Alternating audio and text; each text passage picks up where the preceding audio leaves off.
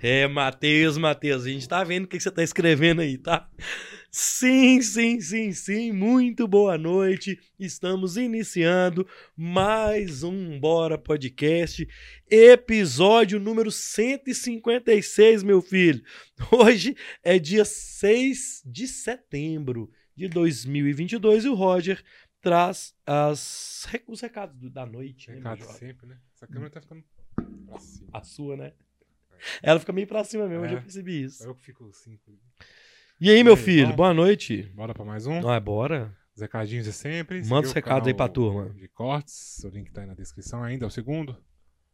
Hoje? O segundo link, o canal de cortes. É, é o primeiro tá Não. da Santa Casa ainda. Segundo link aí na descrição, segue lá para fortalecer a gente. É o canal que a gente faz as edições, os melhores momentos, as polêmicas.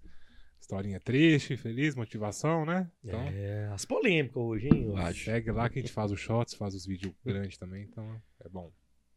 É, pra live, deixa seu gostei, manda um comentário, manda pergunta.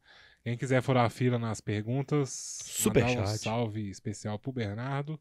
Aquele super chat a partir de dois reais, que é bom. Ou cem reais também pode mandar, né? Pode, a partir dele, né, meu filho? Quanto mais, melhor. Então, a partir de dois que o YouTube deixa escrever a mensagem, né? Então, uhum. Então, manda doisão aí. Ou pixão da massa, luiscarlosilva.gmail.com. Que é bom também, né, meu filho? Isso aí. É isso? Esquecendo é de alguma coisa? No mais é só isso mesmo. Inscrever, deixar o like, né, mano? Deixa o like, deixa o gostei aí. É. Gostei, muito importante. Manda pergunta, deixa boa noite. Fala de onde vocês estão falando. Né? É bom.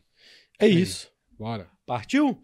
Vamos lá, galera. Ó, o Roger disse aí, passou o recado para vocês. Quem quiser mandar uma mensagem em destaque no chat é o famoso super chat. E o YouTube libera a partir de dois reais que você também mande uma mensagem escrita. Você pode mandar menos de dois, um real. Só que você não tem direito a mandar um, um recado pra gente. Então, a partir de dois reais, você manda seu arroba, faz a propaganda, faz sua declaração de amor, faz sua provocação, sua pergunta. Pode me xingar também, não tem problema não. Então, a partir de dois reais, sua mensagem fica em destaque aqui no chat, beleza? Eu costumo dizer que o super chat é o cover do podcast. Então, quanto mais vocês ajudarem, mais a gente consegue trazer conteúdo que todos vocês gostam de assistir aqui.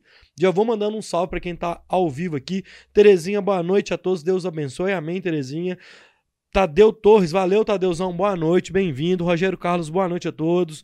Alex Mauro, boa noite. Alexandre Freitas, fala Fruste, meu irmão. Tô aqui te prestigiando. E o Matheus Simões mandou uma provocação aqui.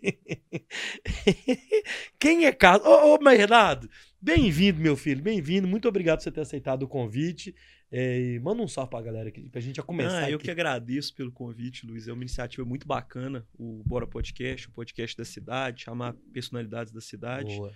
É um prazer estar aqui, ainda mais um dia antes de um momento tão histórico é... que vai ser para nossa cidade, para o nosso estado, para o nosso país. A data é foi escolhida a dedo, meu filho. É uma honra estar aqui um dia antes, ainda mais para chamar o pessoal para comparecer amanhã, que eu tenho certeza que vai ser histórico. Quem que é o Matheus Simões, gente? Amigo meu. Os caras não param Os caras gostam, né, de é pegar impressionante. no... ô, ô, Bernardo, vamos começar. Eu queria. Eu não vou falar do 7 de setembro ainda, não porque a turma, a gente ficou ao vivo agora, a turma vai entrando. Claro. Então, vou esperar entrar mais uma turma na live aqui pra gente falar. Eu queria conhecer um pouco mais da sua história, assim. É, você é estudante de direito, como que você chegou a gostar de política? Onde que você estuda? Fala um pouco da sua história aí. Sei que você é galo doido também. Doente. Então, então conta um pouco da sua história pra galera ir chegando, a gente aquecer aqui. Claro, Luiz. Então, prazer para quem não me conhece. Meu nome é Bernardo, tenho um sobrenome um pouquinho complicado. Como é que fala esse sobrenome? Frustengarten, é de origem polonesa. Polonesa, que legal. Nem muita gente sabe disso, mas eu sou judeu. Minha família é toda de origem judaica. Uhum. Eu tive bisavós que fugiram da Segunda Guerra Mundial. Uhum. Então é um sobrenome de origem judaica e eu sou judeu praticante, inclusive. Toda a minha família ah. é de religião judaica. Que legal. E aí, você, aí, mas você nasceu em BH? Eu nasci em BH, ah. a minha mãe é de São Paulo e meu pai é de BH. E aí os pais do meu pai, meu avô é do Rio e minha avó é de BH. E meu avô conheceu meu pai, mudou pra cá. E aí meu pai nasceu aqui. E tem político na família? De, de onde surgiu do, da política pra você, mano? Seguinte, é, eu sempre liguei minha vida inteira, desde moleque, para futebol. Certo. Era meu interesse ir pro estádio, vou pro estádio a vida inteira. Sou atleticano doente. Passa raiva no Mineirão. Não esconde ninguém. Eu tenho time e assumo.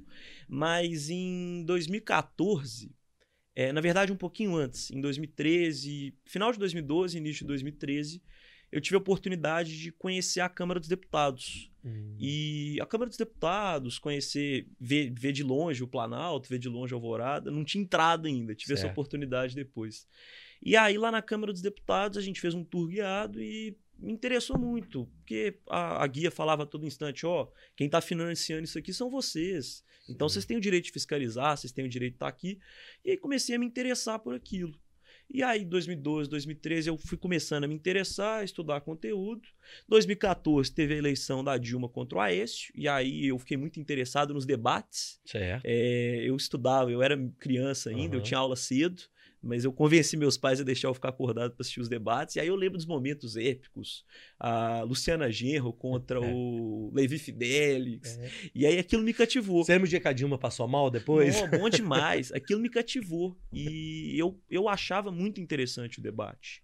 Mesmo sabendo que tinha muita mentira lá, que a maioria não ia cumprir o que estava prometendo, uhum. eu achava muito interessante ver esse embate de ideias. E aí eu fiquei decepcionado que a Dilma ganhou a eleição. Eu venho de, de uma base judaica, então uma base conservadora. Sempre é. fui mais à direita, sempre fui criado com valores da família, valores de Deus. Uhum. Meu pai é empresário, empreendedor, então sempre tive noção dos encargos trabalhistas certo. e o tanto que isso atrapalha o país de andar. E aí, em 2015, é, eu tinha ficado muito decepcionado com a vitória da Dilma, principalmente por ela ter ganhado no Estado. Isso me deixou em choque. Assim. Eu lembro de ir para a escola, eu estava no sexto ano, uhum. se não me uhum. engano. Na época eu estava no Santo Antônio. E aí é, eu cheguei lá, meus amigos também não tinham entendido. Desculpa, pode, meus amigos não tinham entendido o que tinha acontecido, porque todo mundo imaginava que o Aécio ia ganhar no estado e o problema dele ia ser nos outros estados do Brasil. E aí ele perdeu no terreno dele. Eu falei, gente, o que aconteceu? Nós temos que começar a estudar isso, ah. entender como é que é o fenômeno. E aí eu comecei a estudar, ler alguns livros, assistir alguns vídeos no YouTube. E aí eu comecei a assistir documentários da Brasil Paralelo foi meu primeiro contato direto com política. Então, aqueles documentários históricos, o Pátria Educadora, que eu acho espetacular, uhum. que me mostrava como que alguns dos professores que eu tive na minha vida tentavam indiretamente colocar ideias políticas na minha cabeça. Você nem tinha noção disso, vocês já faziam, né? Exatamente, é. exatamente. E aí em 2015 começou todo aquele processo do impeachment da Dilma. E aí eu virei para os meus pais e falei, quero ir para a rua, quero, quero fazer minha parte como cidadão. Nessa época eu tinha Tava para completar 13 anos, tá? tinha, tinha Novo 12 de tudo, velho. Novo, eu tenho até foto com um amigo meu que eu achei outro dia. A gente na manifestação, eu nem de camisa do Brasil, tava de camisa do Galo, uhum. uma faixa escrita: Eu quero um futuro decente. No menininho, uhum. e aí eu até no último 7 de setembro eu postei essa foto. Falei, pô, desde o início eu tô aqui. E aí eu comecei a me interessar. Eu lembro que eu acompanhei a fundo todo o processo de impeachment da Dilma, então ficava acordado até tarde para ver as sessões da comissão permanente, primeiro que julgou uhum. ela, depois a votação no plenário, depois aquele discurso longo dela no Senado e depois a votação no Senado. E aí eu comparecia nas manifestações, escutava o que as pessoas tinham falado. E aí foi nessa época que eu conheci o fenômeno que virou o presidente Jair Bolsonaro. É até interessante o jeito que eu conheci o Bolsonaro, que foi de duas formas. Primeiro, muita gente não sabe disso. Uhum. Só que um dos motivos que fez o Bolsonaro estourar, e, e ele mesmo fala disso, foi o CQC, foi o pânico. Então, muitos meninos da minha idade conheceram o Foi. Bolsonaro por causa do pânico. Tinha um quadro que eu lembro que o Carioca fazia no pânico, que era, Ia pra praça, né? que eram mitadas do é. Bolsonaro. É. E eu lembro que a gente chegava na escola, ficava comentando daquilo o tempo inteiro. É. Então eu, eu, eu, passei a conhecer o político por causa daquilo. E um outro momento que me marcou, numa outra visita que eu fiz na Câmara dos Deputados, eu passeando lá pela Câmara, sem guia dessa vez, é, eu vi que a Câmara estava vazia. E aí a, a moça deixou eu entrar no plenário, e aí eu vi três deputados lá e um deles estava discursando. Aí eu perguntei, quem que é aquele cara ali? Foi, esse aí é o Jair Bolsonaro, deputado do Rio. Falei, pô, gostei desse cara. Tem ninguém trabalhando aqui e ele tá. Quem tá pagando o salário dele é o povo. Quem tá fazendo ele estar aqui é o povo e ele tá cumprindo com o dever dele. Enquanto os outros 510, porque realmente tinham três deputados lá, uhum. não era só o Bolsonaro, estão lá na casa deles, fazendo nada, recebendo todos os auxílios, o Bolsonaro tá aí. E aí eu passei a conhecer ele, passei a ver alguns vídeos. Pô, interessante isso, cara. E aí isso me cativou. Eu falei, pô, é isso que eu quero pro meu país. É isso que eu quero ver pro meu futuro. E aí eu comecei a conhecer mais o candidato, e aí em 2017, 2018, começou a campanha presidencial, pré-campanha, né? A campanha uhum. presidencial começou em agosto de 18. E aí eu lembro que a gente ia para a escola, aí eu já tinha mudado para o Santo Agostinho, estava no primeiro ano do ensino médio, a gente debatia na escola, a gente Dia que o Bolsonaro ganhou a eleição, eu fui de camisa do Bolsonaro pra escola. Já fiz muita, muita coisa de provocação na escola. Mas eu lembro que foi muito bacana a campanha de 2018. Assim. A Que gente doido, promovia uns debates muito legais na escola. E aí, depois de 2018, 2019, país crescendo, eu super feliz, estava no ensino médio. Eu fui para um intercâmbio nos Estados Unidos em segundo semestre de 2019, e lá eu tive a oportunidade de estudar a política mais a fundo. Nem muita gente sabe disso, só que o currículo das escolas americanas, eles são um pouquinho diferentes do Brasil. Eles têm matérias que te incentivam a fazer aquilo que você gosta. Então lá eu tive a oportunidade de fazer uma matéria, inclusive eu tive a oportunidade de participar de uma equipe de debate. Igual você tem uma equipe de basquete, uma Uhum. equipe de futebol americano, eles têm uma equipe só para debate. Eles promovem debate entre escolas e aí você participa de campeonatos regionais, estaduais. E eu fui o primeiro estrangeiro a ser vice-campeão estadual da Flórida. E aí Nos eu, debates? dos debates contra os americanos. Isso é até interessante. E aí, eu- e aí o, o tema dos debates era sempre política. E eu lembro que no campeonato que eu participei, o tema foi sobre a questão dos embargos americanos na Venezuela. E aí eu acabei sendo vice-campeão, não tive oportunidade de ir para nacional, que eu já tinha voltado Aham. para o Brasil. Só que aí eu comecei a me interessar mais. E foi quando eu estava nos Estados Unidos que teve aquela decisão do Supremo que anulou as prisões de segunda instância e acabou liberando o Lula. E aí eu lembro que eu estava revoltado no dia, estava conversando com os amigos meus americanos, contando o que tinha acontecido. Falei, vou tomar coragem. Eu tinha um Instagram lá de 500, 600 seguidores, vou gravar um vídeo. Coloquei a câmera lá no quarto meu da escola, eu morava no, no- no internato, coloquei meu, uma câmera lá. Falei, vou falar o que eu tenho para falar. Liguei a câmera, fiquei 20 minutos falando. Falei, tipo vou, uns vlog. não, Uhum. eu falei, eu vou publicar. É minha opinião, eu Uhum. realmente estou revoltado, eu acho que as pessoas têm que saber o que está acontecendo. Mas eu era. Eu já tinha um conhecimento por estar estudando desde 2015, só que a época, juridicamente, para comentar jurídico da decisão, eu era leigo. Ah, tá. Aí eu comentei mais o lado político, o vídeo até deu uma viralizada boa, acho que na época deu umas 10 mil, 15 mil visualizações. Muitos amigos meus compartilharam, partilhavam das Uhum. ideias também. E aí eu voltei para o Brasil e aí começou a pandemia. E aí na pandemia eu fiquei muito preocupado, porque eu via que essa questão do lockdown ela ia estragar com o país. E realmente, o Brasil foi muito prejudicado Sim. por, causa das políticas adotadas pelos governadores e prefeitos depois daquela decisão do Supremo que passou a competência de decisão sobre lockdown e pandemia para eles. Falei, vou começar a gravar uns vídeos para comentar o que eu acho sobre determinados assuntos. E aí foi, mas sempre foi muito natural, assim. Eu, eu brinco com meu pai que eu, eu não ligo muito para seguidor. Eu, eu, eu, eu penso o seguinte: eu posso ter 50, 100, 100 mil, 1 milhão. Se eu estou influenciando uma pessoa a pensar um pouco mais, a refletir um pouco mais, isso que é o importante para mim. É, é tentar impactar as pessoas, tentar influenciar as Uhum. pessoas. E acho que foi assim que eu comecei com a Que política. doido, que doido. É isso aí. Nós vamos partir de- desse ponto que você começou, só que a nossa internet aqui tá uma loucura, né, É, Roger? Agora estabilizou, Ela, parece. ela, o que que rola? A galera que tá assistindo aí já deu uma, deu uma travada, mas voltou, né, Roger? É. É a Claro, minha gente, ó, não, não contratem a Claro, hein? Já tô logo avisando. Mas tá rolando, nós É. estamos ao vivo. É, se der alguma oscilada aí, turma, é, culpa não é nossa, não. É a Claro aqui, que ontem já deu esse problema, hoje tá dando de novo. Mas vamos seguir, né, Roger? É. Então você só me fala aí se. Segue os cortes depois. Se, tra- é, se travar, nós vamos lá. Ó, chegou o superchat. Quem tem superchat, quem manda superchat tem prioridade. O Alex Fre- Alexandre Freitas, desde o ensino médio, brigando com a Helenice. Professora de geografia. Esses meus amigos estão me entregando, hein? Ô, Impressionante. velho, beleza, você contou bem resumidamente a sua história, mas dessa época que você foi lá em Brasília, quando você foi pra fora, você senti, que você falou dessa professora, aí eu vou, eu vou te contar um caso meu, cara. Eu estudei a vida inteira no Colégio Batista e tudo, e eu, na época de colégio, a gente não tava ligando muito pra isso não, cara. Eu fui saber de política na faculdade de comunicação. Uhum. Só que quando eu cheguei na- no banco escolar, era todo mundo de esquerda, mano. Principalmente professor de ciência política, tudo de esquerda. Eu tenho meu caderno de faculdade com adesivo do Lula, velho. Nem sei por quê. Porque era, porque todo mundo fazia. Então a gente não tinha essa percepção política na época. É, cê- a- a- você, você liga o quê? Acho que é talvez até a sua, sua criação religiosa, né? Mas teve algum dia que você estava no colégio, ou talvez agora até na faculdade, que você teve que dar um start e você, opa, peraí, gente. Isso aí que vocês estão falando aí não é bem assim, não. Já. E aí é outro- e você já percebeu de ter amigo seu que não tava entendendo nada, que você, tipo assim, esse Bernardo tá ficando doido. Tipo isso, assim, de não ter essa percepção desse. do jeitinho que eles fazem e tal, de falar da esquerda e tal.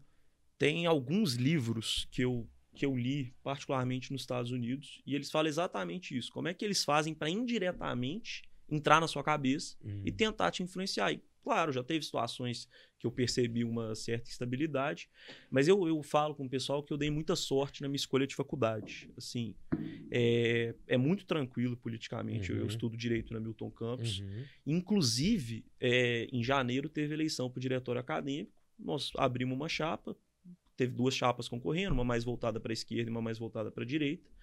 E a gente falou, pô, é improvável que a gente ganhe, porque é, é- é normal que o diretório acadêmico seja enviesado para a esquerda, mas não custa nada tentar. E não foi que a gente ganhou a eleição.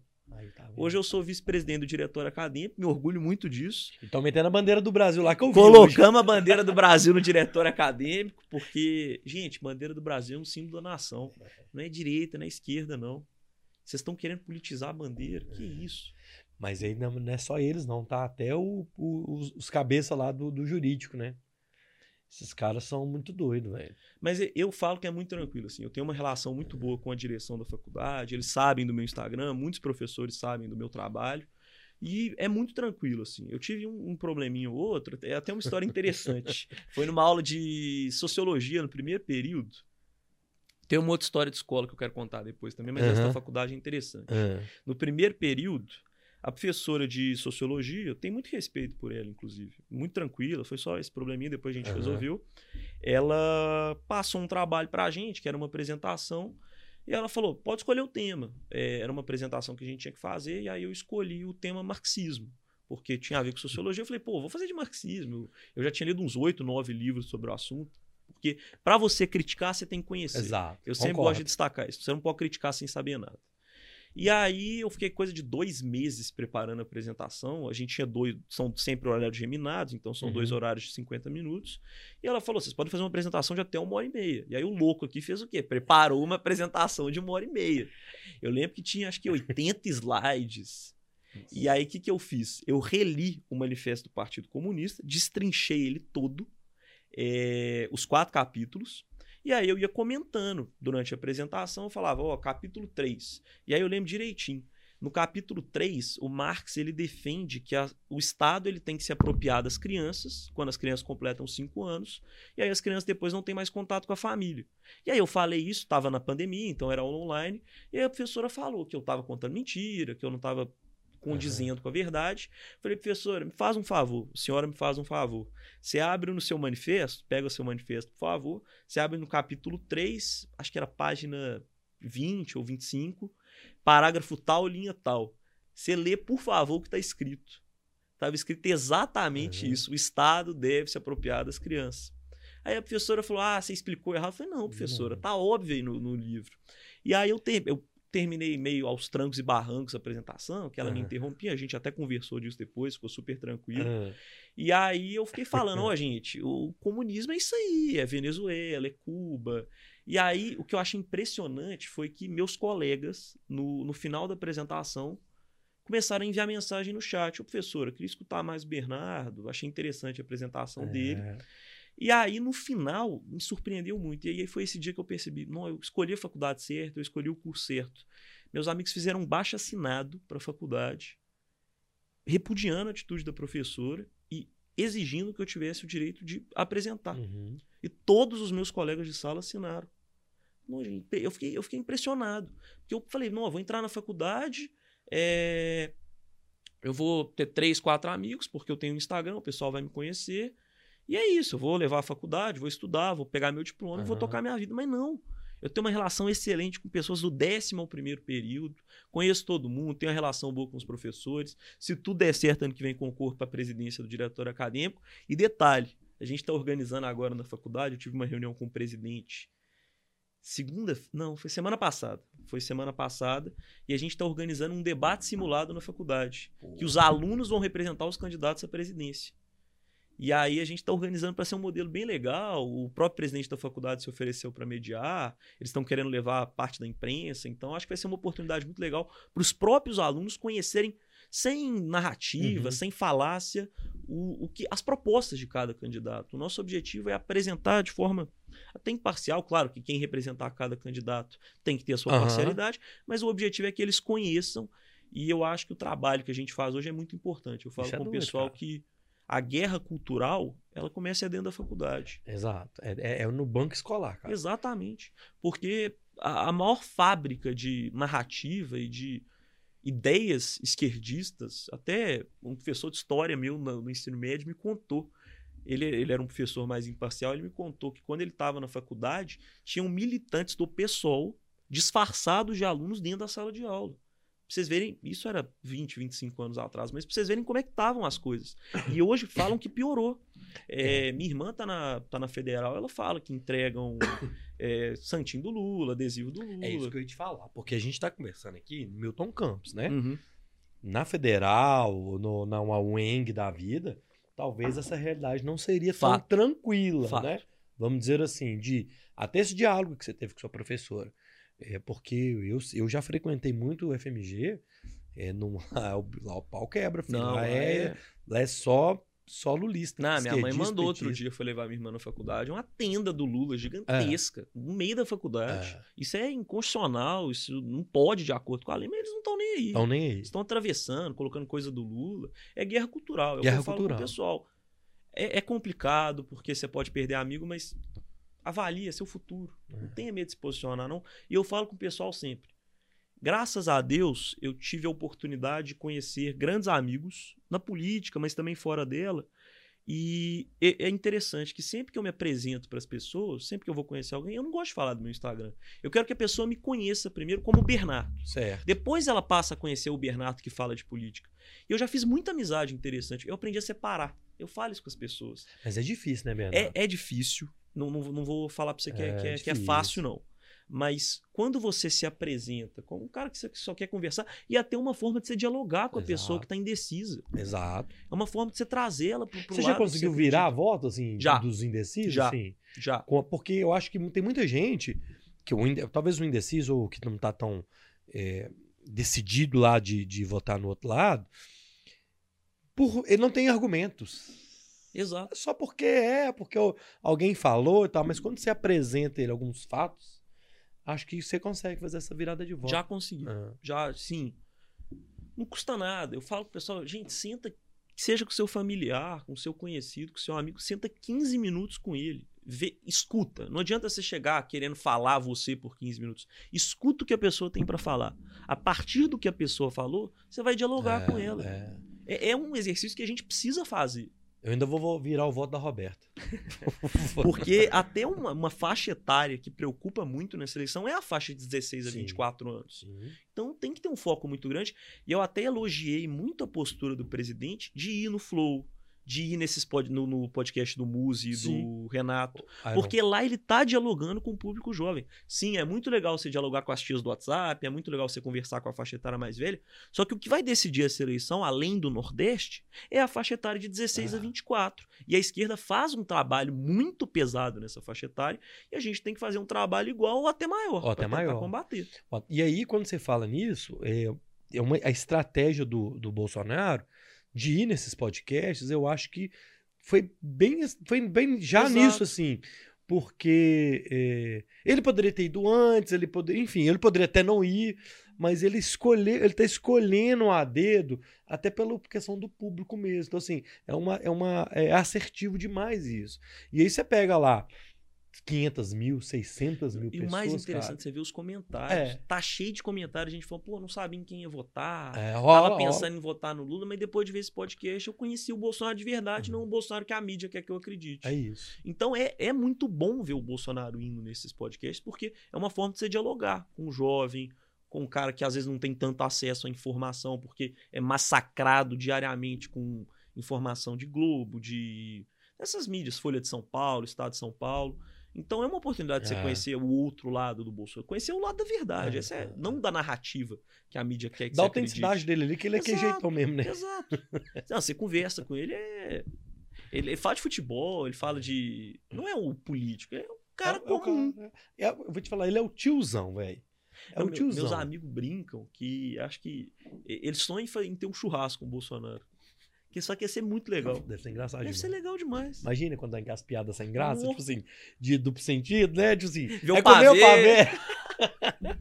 Ó, Chegou superchat aqui do Rogério. No fim, faço o convite ao jovem para a Praça da Liberdade. Nós já vamos fazer agora e vamos fazer no fim também, beleza? Então, amanhã vai ter um grande ato é, na Praça da Liberdade. Você tá junto com a turma aqui da organização. Fala assim para quem tá assistindo a gente agora. E depois no final nós vamos repetir, que a gente pega um outro público no fim. Como vai ser esse evento amanhã? E aí teve um aqui que já brincou com você aqui, ó. O Matheus. Ô, Rogério, ele já vai. Fica tranquilo. Como é que vai ser o evento amanhã? Fala claro. pra gente aí. É o seguinte, amanhã é, a gente vai ter um grande ato, não só aqui na cidade, no estado, mas no país no inteiro. país inteiro. É um marco. São os 200 ah. anos de independência do Brasil e a pauta é única, pessoal. A pauta é liberdade. É, a gente precisa defender as nossas liberdades individuais, os nossos direitos fundamentais que estão lá previstos no artigo 5 da Constituição. E a gente precisa mostrar que o poder emana do povo. Está no caput da Constituição, está claro na nossa Carta Magna. O poder emana do povo. E amanhã é o dia de mostrar isso. Então, você que é de Belo Horizonte, de, da região, amanhã na Praça da Liberdade, a nossa concentração vai começar por volta de 9h30, 9h40. O nosso ato oficialmente começa às 10 horas da manhã. A gente está com uma expectativa muito boa de público. 7 de setembro, ano passado, já foi gigante. Uhum. E a gente tem a expectativa de dobrar esse número, porque o engajamento realmente está muito grande. O pessoal está preocupado com o futuro do país. Então não deixa de ir, compareça, vai estar tá tranquilo. É, a gente tem um alinhamento muito bom com a polícia, então eles vão estar tá fazendo a segurança. A gente vai ter um trio elétrico enfeitado, muito bacana. Vai ter pessoas conhecidas discursando. Sei que o pessoal é fã do Nicolas, Nicolas vai estar tá lá vai, falando. Tá e você que é do resto do Brasil, Rio de Janeiro, lá no Poço 5, em Copacabana, 10 horas da manhã. Você que é de São Paulo, na Paulista, 2 horas da tarde, em frente ao MASP. E aí, se você for de outra cidade, pode me enviar uma mensagem no direct. É lá no Instagram, arroba Bernardo Frusch, que eu corro atrás da informação. Já veio gente me perguntando de onde ia ser a manifestação lá no Tocantins. Eu fui correr atrás da informação, Isso. então se você não tem a informação, procure, porque é importante você comparecer esse ato amanhã. É pra gente mostrar, é pra gente pegar a imagem aérea Isso. com drone e mostrar, ó, o povo tá aqui. É o data povo, meu Exato. filho. É o data povo. Exato. Brasília já tá é. tomada. Já tá, eu vi. Tanto de caminhão chegando, tanto de ônibus chegando. E aí, ó, recado tá dado aí, meu filho. Amanhã, a partir de. Já chega cedo. Já chega cedo. Pra você pegar o melhor lugar lá mais próximo e tal. Mas também, se não der pra você chegar cedo, chega até 10, que não tem erro, não, beleza? É, esse, você acredita nessas pesquisas, Bernardo? Não, porque eu, eu, são dois fatos curiosos. É, eu gosto muito de analisar a pesquisa. Assim, uhum. independente de acreditar, eu sempre sinto para analisar. Pega ela toda pego, ali, vai Pega a descrição. E aí eu tava reparando outro dia, outro dia não, ontem, saiu uma pesquisa da BTG e saiu a IPEC ontem. E aí eu fui ver um negócio. IPEC é o nosso o Ibope, da, né? Ibope. É, que eles arrumaram um outro, né? É o Ibope. E aí me estranhou um negócio. E aí é mais um argumento pra você ver que pesquisa é falha. Se você pega a taxa de pessoas que avaliam o governo como ótimo ou bom, que é de 34% na BTG FSB, e as que avaliam como regular é de 23%, você já tem um número maior que 50%, você já tem aí 57%. Ok. Eles dão a intenção de voto do Bolsonaro como 35%. Como é que dos 23% que avaliam o governo como regular, só 1% desses 23 vão votar na reeleição dele de novo? Não faz sentido, não bate. Se você pega as pesquisas de 2018, o Datafolha e o Ibope, que hoje é o IPEC, começaram o ajuste duas semanas antes da é. eleição. Quatro dias antes do primeiro turno, estava dando Bolsonaro com 18%. Ele fez 40 e, sei lá, 45, é. 46, foi avassalador. E uma outra coisa que eu achei super interessante, teve agora a votação da nova Constituição do Chile, que foi negada, uma Constituição horrorosa. E aí foi, foi uma margem avassaladora. E as pesquisas erraram a taxa de pessoas que votariam contra por 25%. É. É assustador. É. Não é um errinho não, que acontece. É não muito... é um erro da margem de erro. é assustador. É. E como é que você faz uma projeção com 4, 5 mil pessoas? Às vezes eu até acredito que eles não podem manipular o número, não, mas ele manipula o entrevistado. Ele vai saber que aquele cara vai votar no Lula, ele vai entrevistar aquele cara. Ele mantém aquele entrevistado pro resto das entrevistas. região, talvez. Exato, exato. Ele tem esse cálculo. É, eu, assim, eu já conversei com muita gente que tem entendimento de pesquisa e eles falam que realmente, se você entrevistar lá duas, duas mil pessoas, é estatisticamente lá tal. Eu te confesso que eu não creio nisso, cara. Eu também não. Eu não creio. Sabe por quê? Porque é mesmo quando você faz pesquisa de Atlético Cruzeiro. Sacou? Você sabe que se você fizer pesquisa, talvez num bairro, numa região, vai dar mais para um, vai dar mais para o outro. cara. Exato. Isso é muito óbvio, Exato. sacou? Você tem como manipular Ah. essa, esse resultado. Ah, E uma outra coisa também, gente, pega as imagens de rua. Ah, isso que é pesquisa. O Bolsonaro no Nordeste, reduto tradicional do PT, lugar que o PT sempre teve voto demais. O Bolsonaro tá arrastando multidão. Outro dia em Feira de Santana eu fiquei impressionado. Os caras tomaram a rua. O Bolsonaro, até o local do discurso, ele foi de moto, de, não foi de moto não, não foi motocicleta não, ele foi num, tipo num, uma mini caminhonete. Aham, num- num AB, comboio, é, aham. num comboio. Não tinha espaço na rua, era o povo todo. E aí ele vai em feira, vai comer pastel, o povo recebe. Outro dia ele foi na, depois que ele saiu lá da Sabatina na Globo, ele foi na Batata de Marechal. foi. Lotado. Todo mundo, lotado, ninguém sabia que ele ia, não. Chegou, o povo recebeu. Vai em estádio de futebol, chega, o povo aplaude. Foi na Arena do Grêmio, sábado, ver Grêmio. É, foi na Expo Nova. Inter. no- Foi, é. impressionante. Vai na agora, acho que amanhã, no jogo do Flamengo. Então, essas são as pesquisas que a gente tem que acreditar. Ah, Porque é a pesquisa real, é a pesquisa que a gente tá vendo o que tá acontecendo. E o Lula? O Lula vem aqui em Belo Horizonte, 5 mil pessoas. O Lula faz evento só em lugarzinho fechado, com convidado marcado. E só, e só é militante. Exato, exato. Não é o povo. O povo é o cara. Essa é a grande verdade. 90% dos brasileiros não estão. Ó, isso, é tão, isso, é, isso é tão inter- interessante, por exemplo, eu não sou filiado no partido do Bolsonaro, né? mas a galera do Lula é todos militantes, Aham. filiadinho de partido há 30 anos. Então, cara, é, é isso. é- tem uma diferença muito grande do militante. E do povo. É, Do, do cidadão Ah. comum. O cara que é o apolítico. É. É. o cara que. E essa é a realidade, sei lá, mais de 90% da população, mais, talvez até 95%, é o apolítico. É o cara que acompanha a eleição por alto, acompanha as notícias de política por alto. E ele analisa a proposta, ele analisa aquele candidato que bate mais com os valores dele. E, gente, não vamos mentir, não.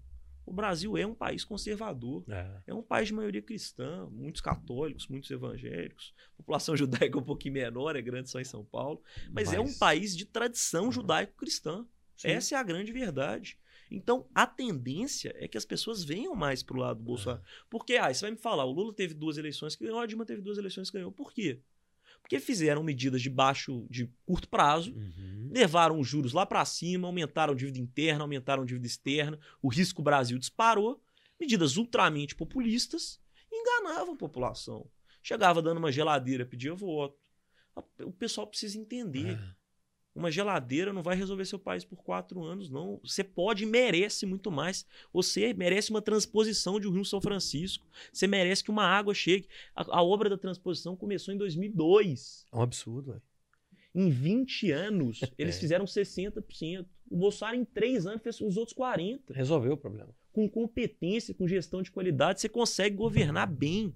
Com ministérios técnicos, com ministros competentes. Eu espero muito que o E Tarcísio... sem corrupção e sem Exato. desvio, né, cara? E eu espero muito que o Tarcísio seja eleito governador em São Paulo, porque não é mentira, não. São Paulo é é locomotiva do Brasil. Se São Paulo tá bem, o Brasil tá bem. Com o governador daquele. Gente, 2026 tá chegando também, viu? É, fica de olho, meu filho, Podemos aqui. esquecer disso, não. É. Vamos mantendo aqui nossa pauta aqui, meu filho. E a imprensa, cara? Nós estamos falando aí da, da- dos institutos de pesquisa, que eu também não concordo. E eu posso falar da imprensa, que eu sou jornalista, e eu fico, assim, bolado com as coisas que eu fico vendo. Principalmente do mas. Ah, mas aconteceu. Diminuiu não sei o que lá, mas... Despiorou. É, é. Então, que, qual que foi que a gente tava falando ontem, Roger? Ah, velho, eu não sei o que que é o negócio da UOL, velho, que é um trem absurdo que a UOL tá fazendo. E Globo. Deixa eu ver aqui. O que que acontece, cara? Eles estão tentando, além de tudo, né, da- das, da- dos discursos fakes deles lá e tudo, a imprensa não quer deixar o Bolsonaro, porque o Bolsonaro deixou esse povo sem dinheiro, né? Exato. Acabou a mamata. Essa é a grande questão. Os caras estão desesperados para voltar a receber as cotas bilionárias de publicidade. Bilionário. Não é milionária, não, gente. É bilionário. É. Jorrava dinheiro na imprensa. Eles estão desesperados. E aí, você quer ver se a imprensa é imparcial ou parcial no Brasil? Senta 40 minutos e assiste a sabatina da Globo. Aí você vai ver. Mas faz o seguinte: assiste com o Bolsonaro e assiste com o Lula. Você vai ver a diferença de tratamento. O William Bonner me começou a sabatina com o Lula falando que ele não deve nada à justiça. É. Que isso, gente? Ele não deve só à justiça, não. Ele deve ao Brasil bilhões de reais. Pensa comigo, os 242 bi que ele desviou da saúde, esse dinheiro não ia ajudar na pandemia, não? O pessoal esquece disso. É. Ó, tô pegando aqui a desesquerdizada, que é aqui, ó, esse aqui, ó, que eu quero dizer para vocês aqui, ó. O Jornal Nacional, é, Bonner, tempo falando, é. com o Bolsonaro, o Bonner falou 9 minutos e 58 segundos. Com o Ciro, ele falou 6 minutos e 21, com o Lula 6 e 40. Bonner, interrupções. Interrompeu o Bolsonaro 18 vezes, o Ciro 5 vezes e o Lula 10. Renata falando. Com o Bolsonaro, ela falou 5 minutos, com o Ciro 3, com o Lula 2,50. É, a diferença é abismal. Bolsonaro falando 25 minutos, o Bolsonaro, o, o Ciro 3 e 30 e o Lula 30. É que loucura. abismal, gente. Cinco minutos faz na diferença. rede nacional faz diferença demais. Muita diferença. E você vê o, o nível de pergunta. É uma é. pergunta para um candidato com narrativa, com ataque, e outra pergunta o que você vai fazer. Parece até que foi combinado, é. que ele recebeu. E a folha virando? E o papel virando? Ah, que não tem explicação aquilo, não. Tem explicação aquilo.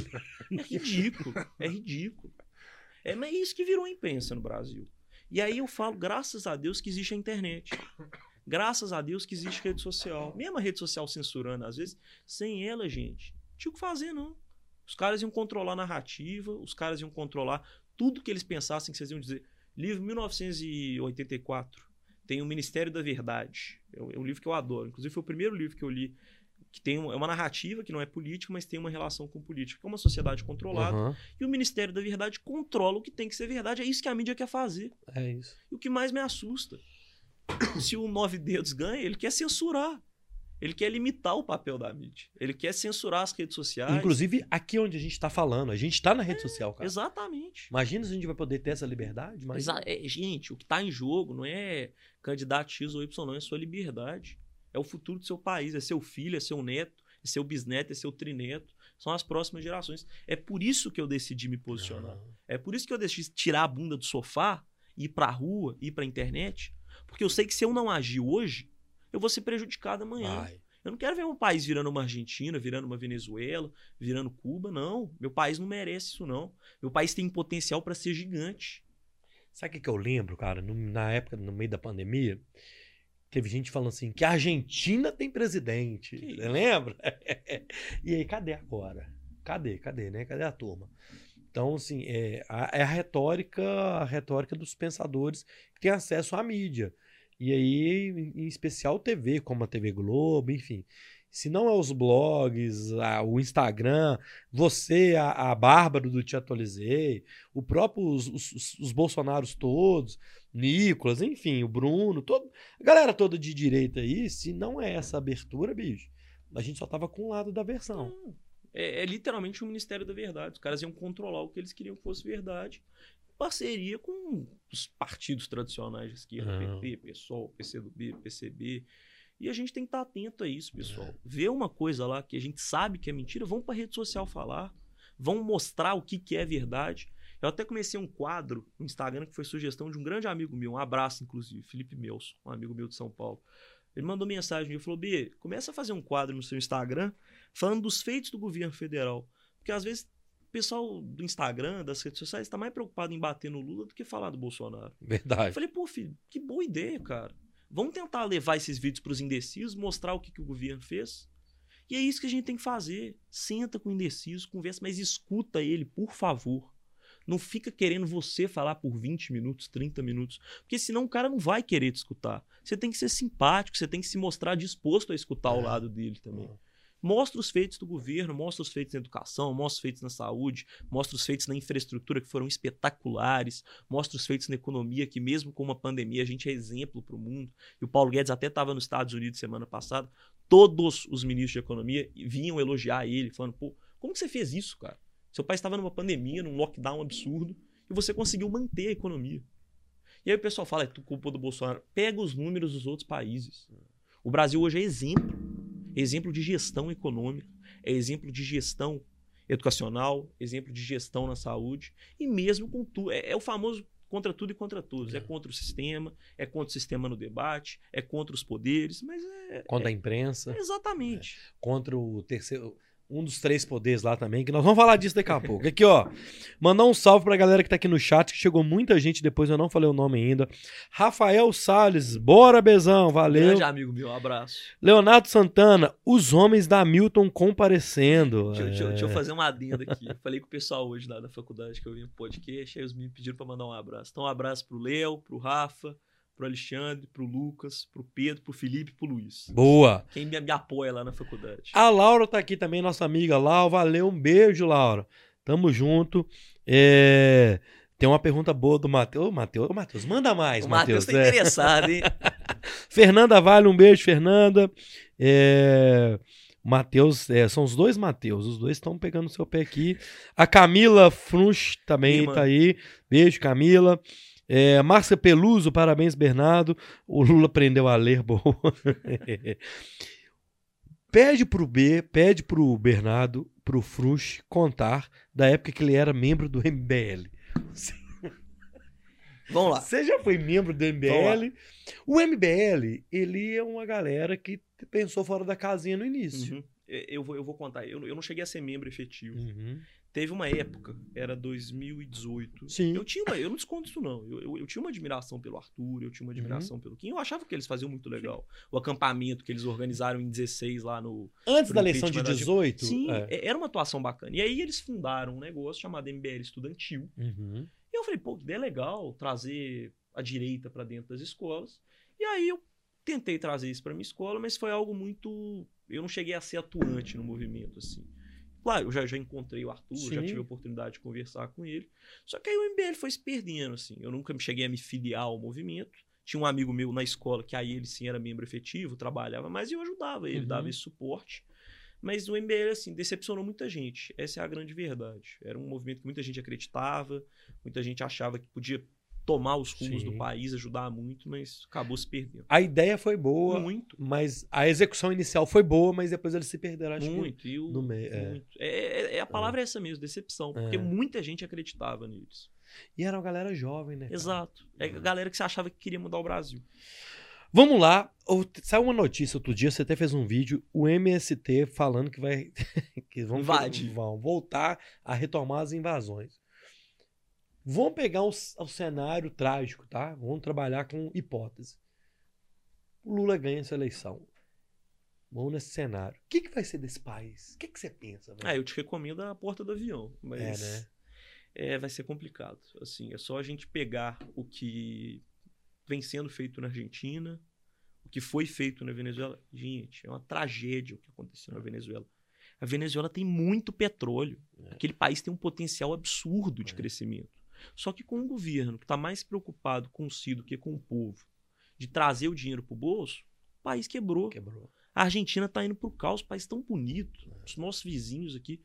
Tem brasileiro hoje brincando que é rei na Argentina e é mesmo. Você viaja para a Argentina, você pode comprar o que você quiser. É. Porque a moeda está super desvalorizada, o país está quebrado, as coisas estão baratas pro estrangeiro. Para quem mora lá, coitados. É caos. E o que eu acho que vai acontecer no Brasil é o caos, porque o Lula vai tentar voltar com aquelas medidas de curto prazo dele, só que dessa vez tem uma parada que se chama mercado forte. Tem a Bovespa. Uhum. Em 2002 não tinha uma Bovespa tão forte quanto hoje, não tinha um número de investidores tão altos como a gente tem hoje no Brasil o Brasil vai quebrar, o risco do Brasil vai disparar, os, os investimentos externos que chegaram durante o governo Bolsonaro vão sair, porque eles vão ver oportunidade em outros países. É. A verdade é que o Brasil hoje é a última barreira contra esse Foro de São Paulo, é, contra exato. o progressismo. Porque a gente tinha o Chile, a gente perdeu o Chile e, e foi até bom que os, os chilenos eles se arrependeram. Uhum. Votaram no Boric e agora votaram contra a Constituição. Uhum. Já perceberam a cagada que eles fizeram. O, o recado que eu quero deixar é o seguinte: nós já cometemos esse erro uma vez. Nós já demos a oportunidade. Quatro vezes. Para o PT governar 14 é. anos. O que, que eles não fizeram em 14 é. anos que eles vão fazer? Essa é a questão. Eles não fizeram nada. Ah, muita gente fala, ah, o governo Lula cresceu o Brasil economicamente. Gente, isso foi um efeito global. global. Teve a, o boom de commodities. O Brasil é fabricante de commodities, é fabricante de soja, de agricultura, é uma commodity. É claro que o Brasil ia ter um ganho econômico. Só que o Brasil não soube aproveitar a longo prazo esse ganho econômico. Fez medidas de curto prazo, e aí o Lula vira e fala: o problema não fui eu, foi o governo Dilma. O governo Dilma foi consequência do governo Lula. O PIB péssimo, as taxas de juros elevadíssimas, a inflação elevadíssima, taxa de desemprego batendo recorde. Gente, a gente precisa de um governo que esteja comprometido com as liberdades, seja econômica, seja individual. Mas um país sem liberdades não anda. Essa é a grande verdade. Um pa... Eles querem revogar a reforma trabalhista, gente. É. Reforma trabalhista é um dos maiores embargos que tinham no Brasil, o que evitava. Demorava 29 dias para você abrir uma empresa é. no país. Hoje, estava numa aula de empresarial, o professor estava me contando, o professor Thales, um grande abraço, inclusive, gosto muito dele, Thales Cata Preta. Estava me falando que você demora hoje coisa de um dia. Cara, eu abri a, a, o Bora, a, o Bora é uma agência. Uhum. E, para não falar um dia, porque eu, com contabilidade, com tudo, foi tipo assim, uma semaninha já tava emitindo nota, velho. Mas é uma diferença é. abismal. A gente sim. precisa de um governo comprometido. Tudo aqui sentado nesse computador. Tudo online, bonitinho, chegando tudo no e-mail. Antigamente você tinha que ir é. para órgão, você tinha que pagar é. uma carga tributária. É. Veio, veio o marco legal das startups é. para incentivar o pequeno empreendedor tanto de marco legal, marco legal de saneamento, marco legal das ferrovias, marco legal das startups, porque é importante a gente falar dos feitos do governo também. É. Não adianta eu ficar aqui e ficar no meu Instagram As fintechs, falando... bicho. Exato. O Brasil pode e vai crescer muito é. mais. É só a gente pegar o 2019 sem pandemia e agora o 22, que não é totalmente sem pandemia, mas é, é uma pandemia uhum. muito mais reduzida. Sim você vê quanto que o Brasil está crescendo. E a mídia continua forçando as narrativas de despiora, de o PIB melhorou, mas o desemprego melhorou, mas é sempre assim. O, o, o crime, é, os homicídios diminuíram, mas. Isso que você falou de invasão de terra é, é preocupante, é, assim, porque o agro é o que move o Brasil. E é bom lembrar, durante o governo Bolsonaro, a gente teve uma invasão de terra. Uma. Se você compara isso com governos anteriores, e eu não falo só de Lula e Dilma, não. Eu também falo de Fernando Henrique, uhum. eu também falo de Sarney, também falo de Collor. É dif a diferença é abismal. Porque agora o agricultor, mesmo com essa decisão do Faquin que derrubou o decreto de armas, que eu, que eu discordo, até juridicamente, tem argumentos jurídicos para discordar, foi uma decisão totalmente política. Claro, não estou aqui atacando o ministro nenhum, não é meu objetivo, mas não, os, ministros do STF, os ministros do STF têm falhado muito, assim, juridicamente. Beleza, e por falar nos ministros do STF, a gente falou isso aqui do, do empresariado e tudo, o que eles fizeram com os empresários lá, do velho da Van, uhum. os, do grupo lá, é a mesma coisa a gente tá nós três aqui num grupo, a gente coloca mais uma pessoa, vaza uma conversa, um papo nosso aqui, os caras vão vai na casa do empresário. É um crime velho. de liberdade. Eu nunca vi isso na minha vida. O cara que é empresário, que dá emprego, gera renda, paga os impostos. A polícia foi lá, vai investigar o crime o cara. do cara é dar a opinião dele. Enquanto tem gente traficando, matando a rodo, não. O STF prefere proibir operação com helicóptero nas comunidades do Rio de Janeiro, mas perseguir o cara que gera emprego, que faz a economia é. girar. É isso que não dá para entender. É, eu, como estudante de direito, fico até chateado, porque é, é desanimador uhum. você ver o que está acontecendo. É igual quando eu vejo um Bonner num Jornal Nacional ali, assim, pô, mas o cara, o cara jornalista, um exemplo pra gente, fazendo esse gente, papel. Quem pode mudar essa realidade não é só o presidente indicando, mas são os senadores. Quem abre processo de impeachment para ministro da Suprema Corte é o Senado Federal.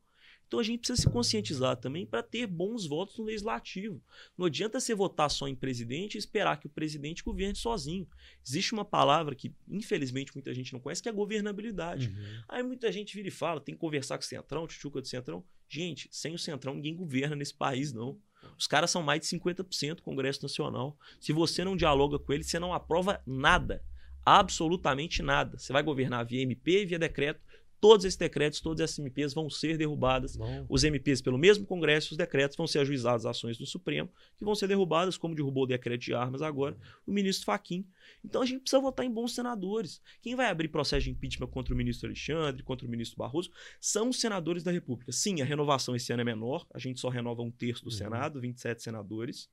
Mas a gente já é alguma coisa. Já coloca uma base lá dentro para a gente preparar o terreno para a grande renovação que vem em 26, que a gente vai renovar dois terços do nosso Senado Federal. E Câmara dos Deputados, idem. Idem. Vamos colocar deputado alinhado, porque com um deputado alinhado, ele vai votar por causa de ideologia.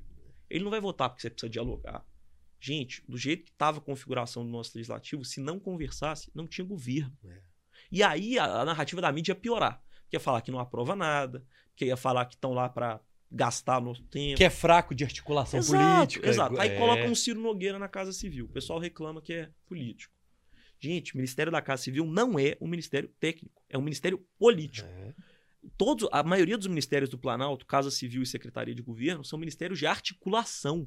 São ministérios de alinhamento político. Qual que é o problema de você colocar um político no ministério para negociar com políticos? Tudo bem, eu concordo, o Ministério da Infraestrutura, Educação, Saúde, é, do, da Agricultura, que é um excelente ministro, agora candidato ao Senado, a Tereza Cristina. Você precisa de ministros técnicos que eles estavam lá, uhum. Tarcísio, Paulo Guedes, a Tereza Cristina, tinha na, na, pesca, que é até candidato ao Senado, amigo meu, Jorge Seife.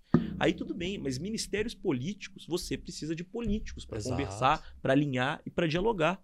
E nos ministérios que você precisa de técnicos, tinham técnicos. É só ver quanto que o Brasil melhorou na infraestrutura. Transposição do Rio São Francisco, é obra para todo lado, é marco legal das ferrovias. E eu espero que o Tarcísio seja eleito governador de São Paulo, porque ele vai fazer um trabalho genial, assim.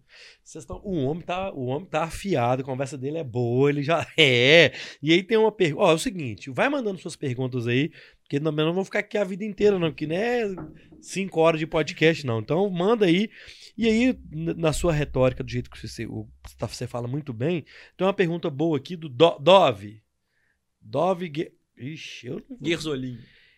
Dove Gerzo, Ger, Ger, Ger, sobrenome de judeu é complicado. Gesgorim. Gesgorim. É Pergunte ao Bernardo se ele vai ser candidato em Minas a vereador daqui dois anos. Porque nós já vamos começar a campanha agora. Boa, Dove. Aqui. Você é, é preparado? Você você estudar, você é um cara que estudou fora, enfim. É politizado, tá na faculdade de Direito. Você vislumbra talvez um, uma, uma, uma candidatura daqui para frente? Muita gente me pergunta isso. Bernardo, por que você não vem candidato esse ano? Eu sempre explico, pessoal, não tem idade para vir candidato esse ano. Pra você ser candidato a deputado ah. estadual e federal, você precisa ter 21 anos. Pra você ser candidato a governador, você precisa ter 30 anos. Pra você ser candidato a Senado e presidência da República, você precisa ter 35 anos. Então eu não venho candidato, é um dos motivos, mas também um outro motivo é que eu acho que hoje o meu trabalho, sim, eu penso em vir em 24, não, não vou negar não, porque eu acho até feio a gente ficar negando sim, e anunciar de última hora.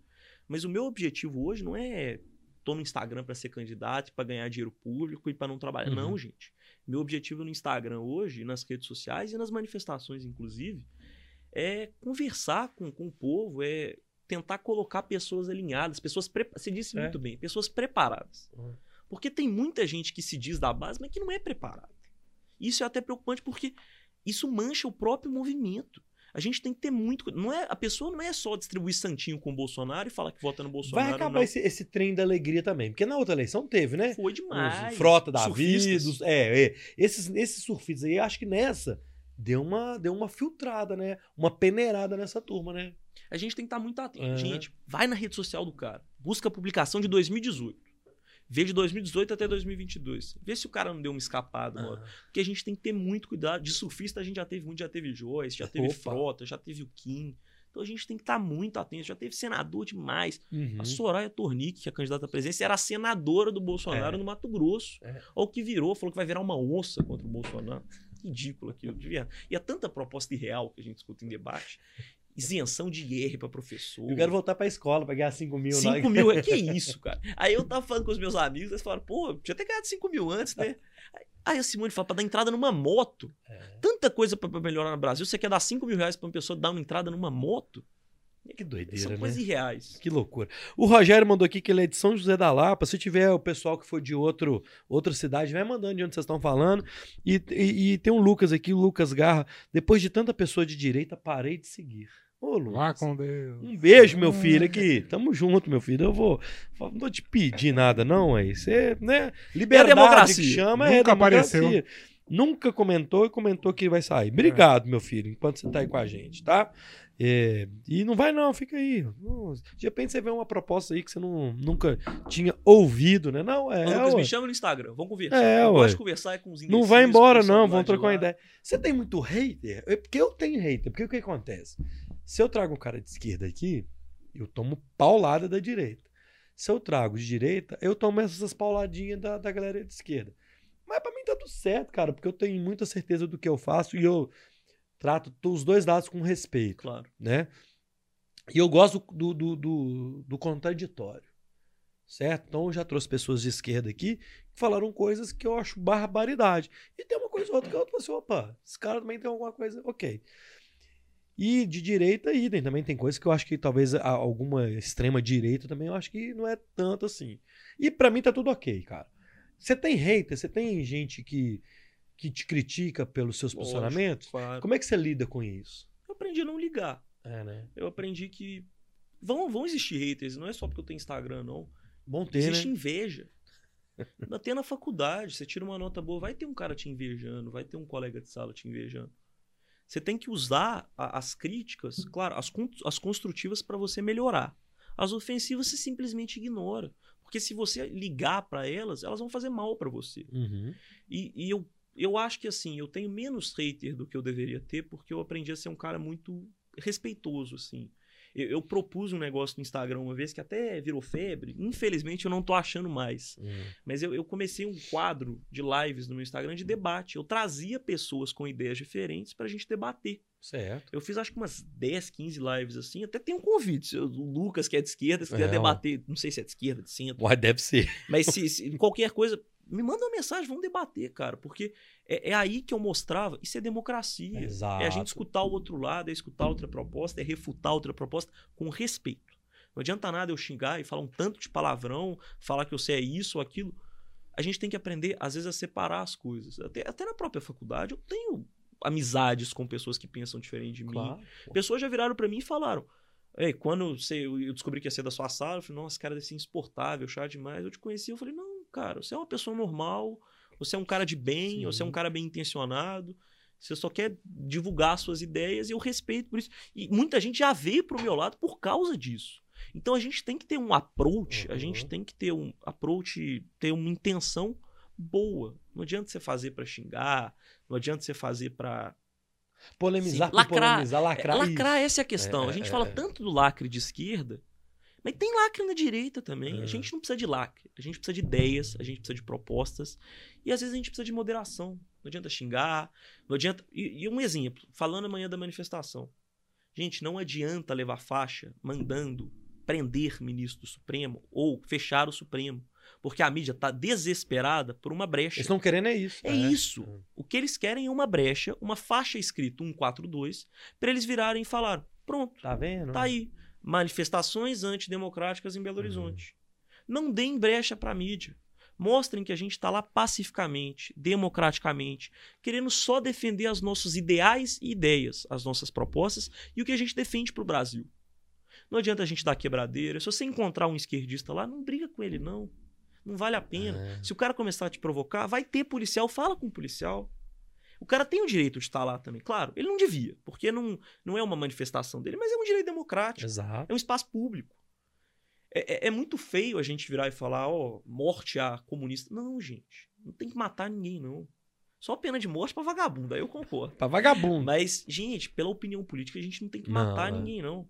Se quiser mandar o cara pra Venezuela e pra Cuba, eu acho até justo. Mas ele não vai. Porque né? ele vai viver a essência. Mas dele. ele não vai. Não, o João Willis foi pra Portugal. Você acha é. que ele foi pra Venezuela? Falei, não, lógico que não. O Bruno Galhaço lá foi pra Portugal. Os caras não vão pros países que eles defendem. O Bruno ele gosta muito de Fernando de Noronha e Portugal. É né? lógico. É...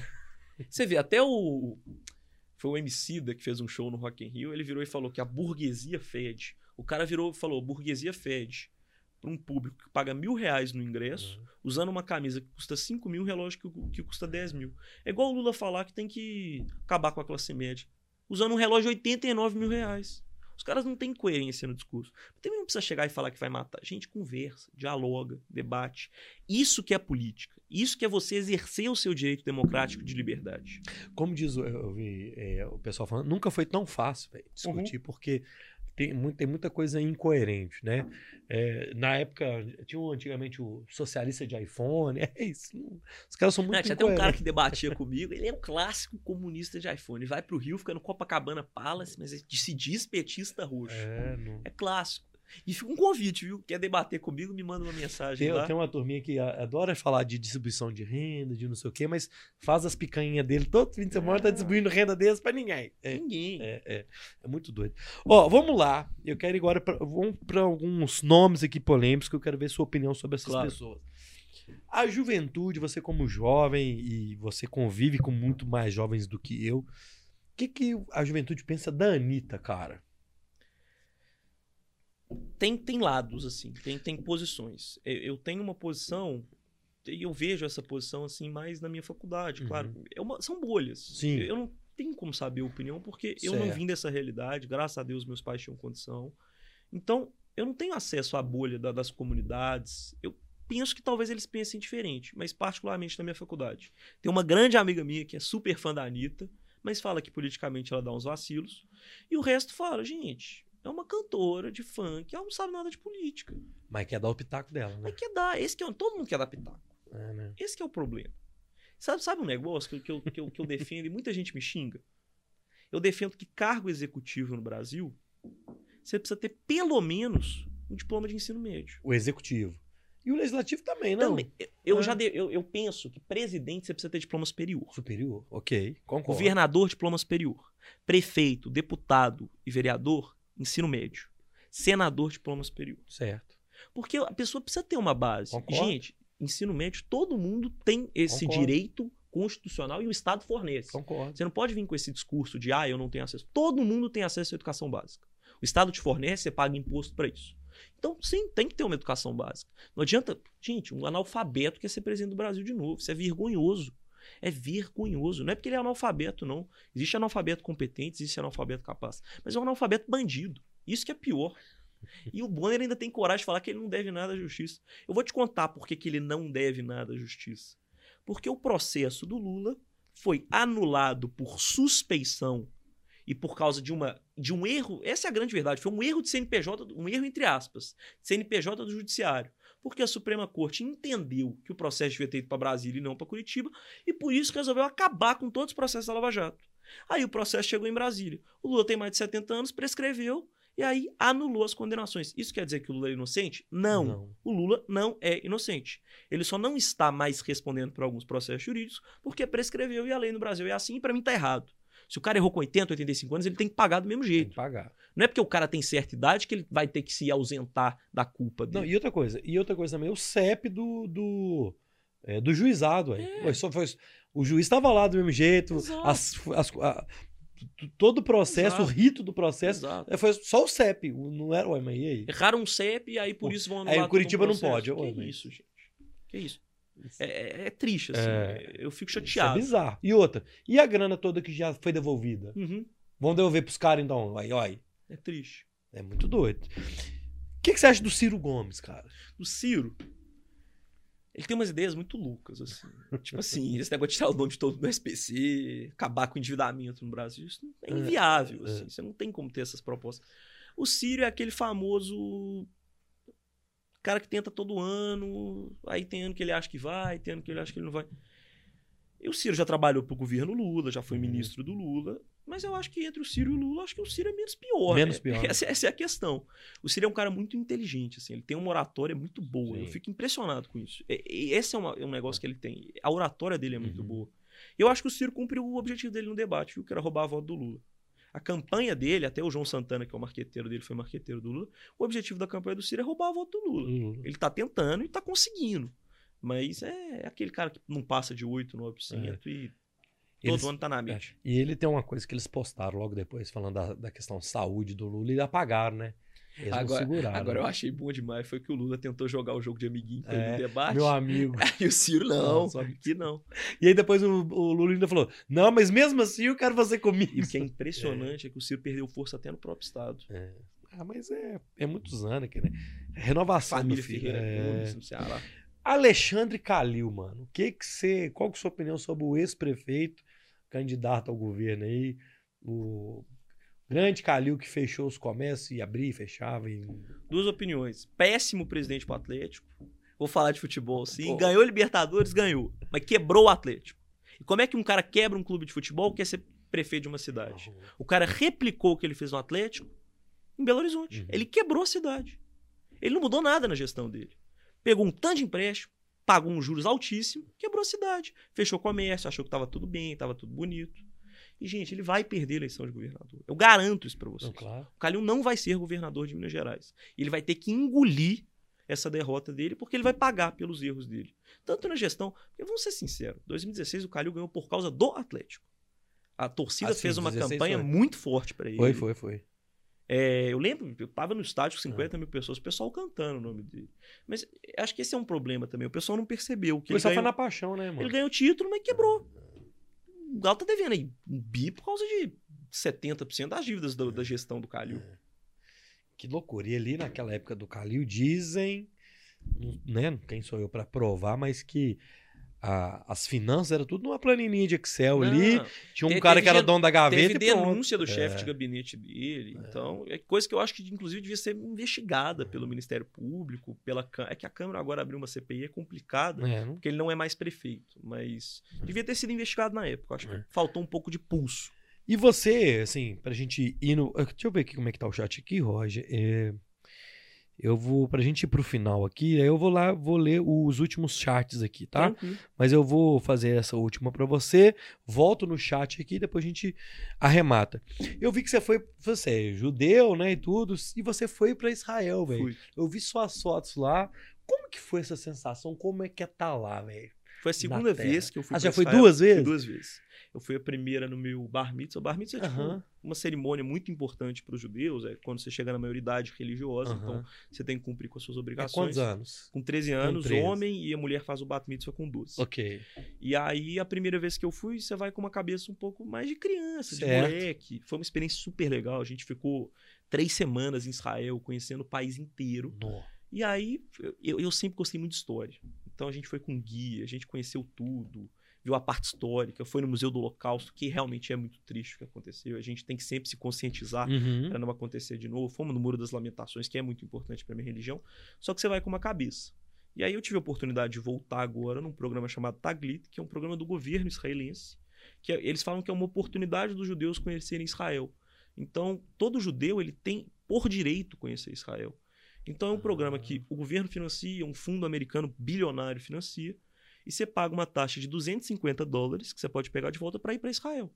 Então, praticamente fui para Israel de graça. E o Sim. que é mais legal dessa viagem é que você vai com seus amigos. Então, fui eu e 35 amigos para Israel. Que louco. Então, é, é muito corrido, assim. A gente uhum. ficou em. A gente ficou 10 dias, a gente ficou em lá, cinco hotéis diferentes, cada dia a gente ficou uma cidade diferente. Uhum.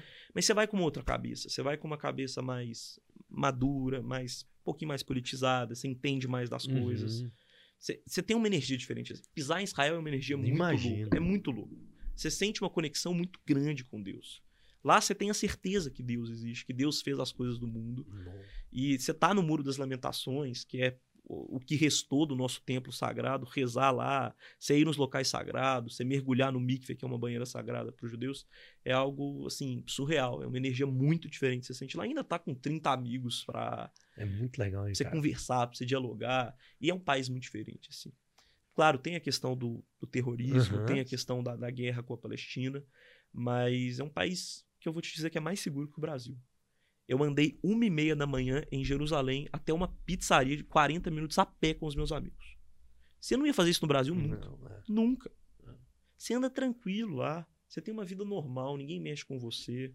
É, é uma outra e realidade. O espiritual também você sente, é, né? É muito diferente. É, é algo que. É surreal, né? Se você tiver a oportunidade, vá.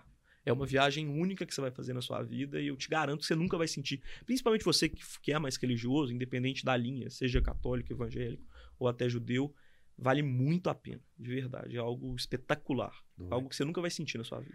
Ó, vamos lá aqui no chat, tá aqui o Alessandro Importados, grande Alessandro, ó. Você, você quer saber como é que ganha grana trazendo produtos importados e vendendo aqui, procura o Alessandro Importados lá no Instagram dele. Rafael Calian, boa noite, valeu, Rafael. Todos aqui são patriotas, correto? É, Rafael. Amigo meu de São Paulo. Charles Tá, tá Will Otávio, não sei. Amanhã vai ser de outro mundo, valeu. Em luta pela liberdade. E a galera toda mandando as bandeirinhas aqui. Salve para todo mundo que participou com a gente no chat. Vamos falar de novo aí de amanhã. Vamos passar mais Vamos. um recado aí pra turma, quem tá aí. ressaltar. Vamos ressaltar. A partir de 9h20, 9h30, 9h40. Pode, Com chega- o ato começando mesmo às 10. Então, quanto mais cedo você chegar, a gente vai ocupando É isso, lá a che- praça. Chega, chega com tranquilidade, não tranquilo, precisa chegar isso, 10 da manhã, isso. 10 e meia, porque vai estar uma muvuca. Chega com calma. Vai estar tá cheio amanhã, meu filho. Eu garanto pra você que vai estar lotado. Nós vamos tomar a Praça da Então, como é que vai ser? Fala aí os horários e começa às 10, né? Como é que é? Eu Vai ter o recomendo. trio, aquele triozão? Vai, vai, Ah. vai ter o trio, vai ter pessoas muito bacanas discursando lá para a população, vão ter deputados, vão ter o, o senador do, do Bolsonaro, o Cleitinho, Cleitinho estar vai. É, personalidades políticas. Se você me ver lá, pode me parar, vamos Boa. conversar, que isso é muito legal. Mas chega com calma, chega umas 9h30, 9h40, 10 horas oficialmente a gente começa o ato, tem execução do hino, e aí a gente vai ter os discursos dos, das personalidades políticas do nosso estado.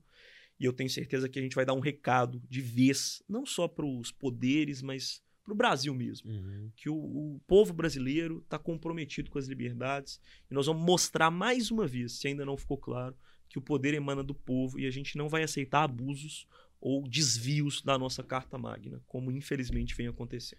Ó, eu vou lá, então amanhã. Eu já vou, já. O Rogério, eu vou com o Rogério amanhã. Vou acordar bem cedo amanhã. Eu quero chegar cedo, eu não gosto de trânsito, não, meu filho. Então, amanhã. É... Ó, boa pergunta do Rogério aqui. A gente vai finalizar com sua pergunta, tá? Então amanhã eu vou também. Se vocês me Uai, verem lá, fechado. tiram uma foto comigo lá, vão, vão tirar umas fotos, meu filho. O Rogério mandou aqui, por que, que na campanha não estão mostrando as obras feitas? Ah, porque começou agora, né, a TV. Eu acho que vai bater muito nas, nas obras ainda, né? Eu, eu- eles estão.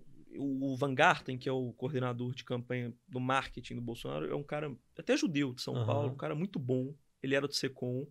E a, a estratégia que eu tô vendo que eles estão utilizando é a seguinte: primeiro, nesse primeiro momento de campanha de TV, é tentar ressaltar os feitos na pandemia. Na- que eu acho que foi a principal narrativa da mídia, que não Sim. fez nada, que não comprou vacina. Estão tentando mostrar o Auxílio Brasil, que realmente comprou vacina quando pôde comprar pela Uhum. legislação. Que não vai- faltou vacina. Isso, e eu acho que vai chegar o momento das obras. Mas é aquilo que eu tô falando também. É um trabalho nosso, tá na internet, divulgar os feitos É. do governo. Falar da transposição do Rio, falar das estradas que construíram, da ponte que fizeram lá no norte do país.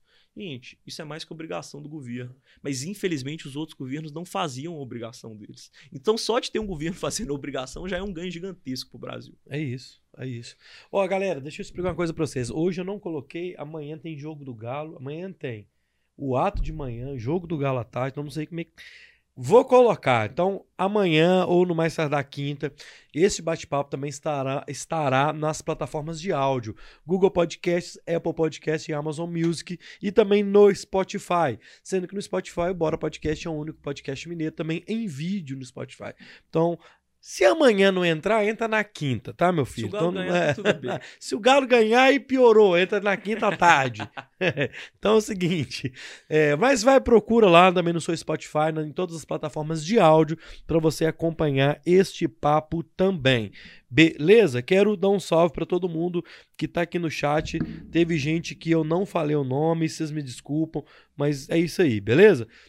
B, obrigado, cara. Quero te agradecer Obrigado a muito, assim. Deus abençoe você, sua família, é, seus ideais. é, que amanhã o evento seja um sucesso, que alcance todos os objetivos. E manda um recado final pra turma que tá com a gente aqui até agora e que vai ver a gente aí qualquer hora dessa, ano que vem, sei lá, daqui dois anos tem gente assistindo. Então, manda um recado pra turma aí, cara. Só Obrigado. agradecer mano. muito o convite, te agradecer muito, Luiz. Acho que foi uma oportunidade muito boa da gente conversar sobre assuntos importantes para o nosso país. Agradecer, da- mandar um abraço aí para todo mundo que estava no chat, meus amigos que me apoiam muito, meus pais que estavam no chat através da conta da minha irmã no YouTube. Boa.